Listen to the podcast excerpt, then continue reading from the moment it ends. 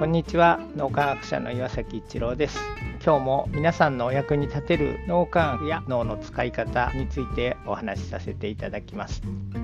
腸と脳ってすごく関係してるんだよみたいなお話は出始めてたんですが腸の中にいる細菌バクテリアが運動するモチベーションを高めてくれたりこの研究はマウスネズミで行われたんですがマウスって弾み車トレッドミルっていうぐるぐるぐるぐる走って運動するっていう習性があります。ネズミによってはすごく運動する品種っていうのかなとそれからあんまり運動しないネズミといてネズミもいろんな遺伝子を持っているので遺伝子と運動をどのくらいするかっていう関係を見つけようとしたら全然ネズミの遺伝子とは関係なくて今全部の遺伝子解析人間も含めてですけど割と簡単にできるように技術がすごい発達してきていてネズミの遺伝子全部それぞれ運動するネズミあんまり運動しないネズミって遺伝子解析をしていくとネズミの遺伝子と運動をするしないっていうところと関係ないっていうのが最初出てきたんですよ。運動するネズミたちは一体何が違うのかっていうことで腸の中に菌がいますよねその乳酸菌だったり悪玉菌とか善玉菌とか呼ばれてますけどその腸内の細菌を取って遺伝子を解析したらネズミの遺伝子そのものよりも腸の中にいる細菌の遺伝子とそのネズミが運動するしないっていうことに非常に関連性が強かったっていうそういう研究です結論の一つとしてはメタボシンドロームとか先進国では肥満のの人が増えてますけども自分の意思だけでやろうとか思わずに腸内細菌にも助けてもらってみたいなそんな気持ちでやるのがいいんじゃないですかね。